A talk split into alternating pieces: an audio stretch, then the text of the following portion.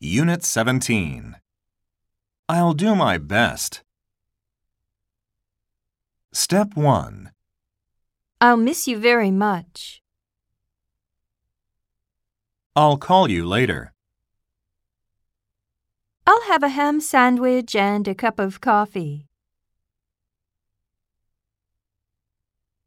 I'll visit Mr. Green at his office the day after tomorrow.